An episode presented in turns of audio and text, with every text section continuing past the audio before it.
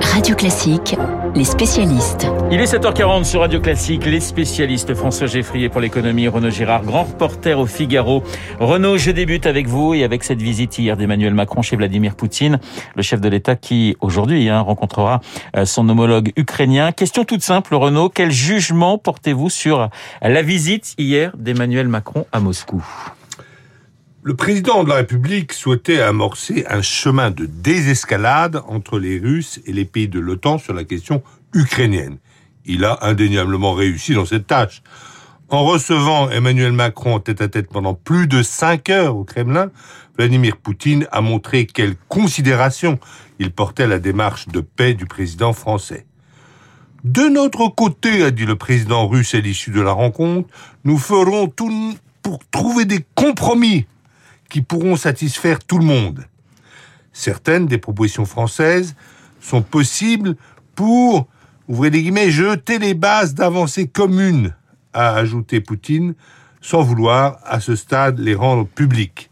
Ce n'est pas le langage d'un homme qui s'apprêterait à envahir son voisin. Renaud, quelle fut la, la stratégie d'Emmanuel Macron pour parvenir à cette désescalade? Écoutez, confronté à une véritable hystérie des faucons américains et britanniques, Macron a eu le réflexe de penser différemment, de réfléchir out of the box, comme on dit en anglais. Au lieu de faire la morale aux méchants ours russes, de brandir toutes sortes de sanctions, il a saisi la crise sous l'angle de la sécurité collective en Europe. Ça lui a permis de court-circuiter les bellicistes. Sans sécurité pour la Russie, il ne saurait y avoir de sécurité en Europe, a dit le président français. C'est exactement ce que voulaient entendre les Russes, qui refusent de toute leur force la perspective de missiles américains positionnés sur le territoire ukrainien et dirigés vers Moscou. Mais l'Ukraine n'a-t-elle pas le, le, droit de faire ce qu'elle veut sur son territoire? En théorie, oui, bien sûr, elle a le droit de faire ce qu'elle veut chez elle. Ça, c'est le droit international. La réalité est que la Russie tient à être sûre de son voisinage immédiat. Macron a su se mettre dans les chaussures des Russes et comprendre ce qui les tracassait. L'Ukraine a été le glacis protecteur des Russes pendant euh, depuis le XVIIe siècle, si vous voulez, et voici maintenant qu'elle veut vivre tout à fait comme elle veut, sans considération de ce que ressentent les Russes et sans vouloir vraiment appliquer les accords euh, de Minsk parrainés par les Français et les Allemands de 2015 sur euh, le Donbass. Ça, les Russes ne l'acceptent pas.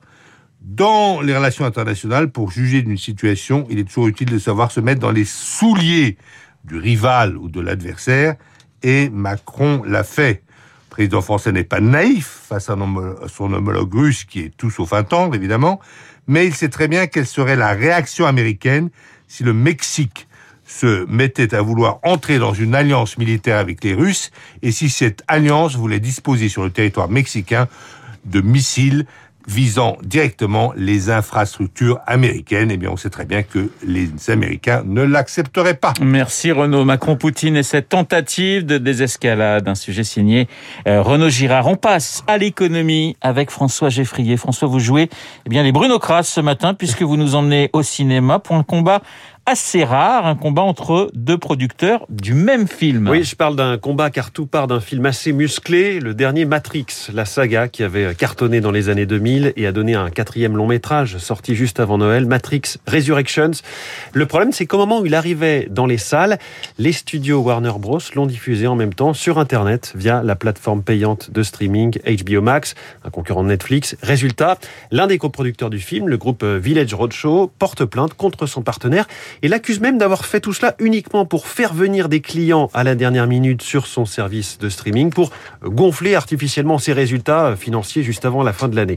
Il y a des précédents. Le film Black Widow, par exemple. Cette fois-ci, c'était une actrice, Scarlett Johansson, qui avait déposé plainte contre Disney, car le géant américain avait, là aussi, diffusé le film simultanément au cinéma et sur sa plateforme Disney+. Le problème pour elle, c'est que son contrat prévoyait qu'elle touche un pourcentage sur les recettes en salle.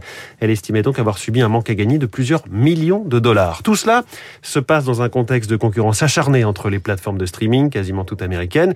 J'ai déjà parlé ici des investissements qui explosent dans les contenus, 25 milliards de dollars prévus cette année pour Netflix, 33 milliards pour Disney. On pourrait parler de la bourse qui commence à tousser un peu au sujet de Netflix, et puis la course, comme souvent dans des secteurs économiques jeunes et en forte croissance, la course à qui aura le plus vite le plus grand nombre de clients dans l'espoir d'écraser le marché et de tuer les, concurrents trop petits. Alors est-ce que cette euh, situation, cette même situation pourrait se présenter chez nous en France non. Vous connaissez la fameuse exception culturelle française, un concept un peu large mais qui a des mérites, on le voit dans ce dossier du cinéma et du streaming. Il y a chez nous ce qu'on appelle la chronologie des médias, c'est une sorte de calendrier qui s'applique à chaque film et qui est défini non pas dans des contrats mais par la loi. La première en la matière date de 1982.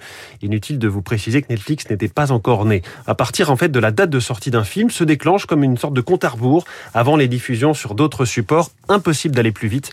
Le rythme s'est quand même légèrement accéléré tout récemment avec un accord euh, signé là il y a deux semaines, fin janvier, entre les différents acteurs du secteur.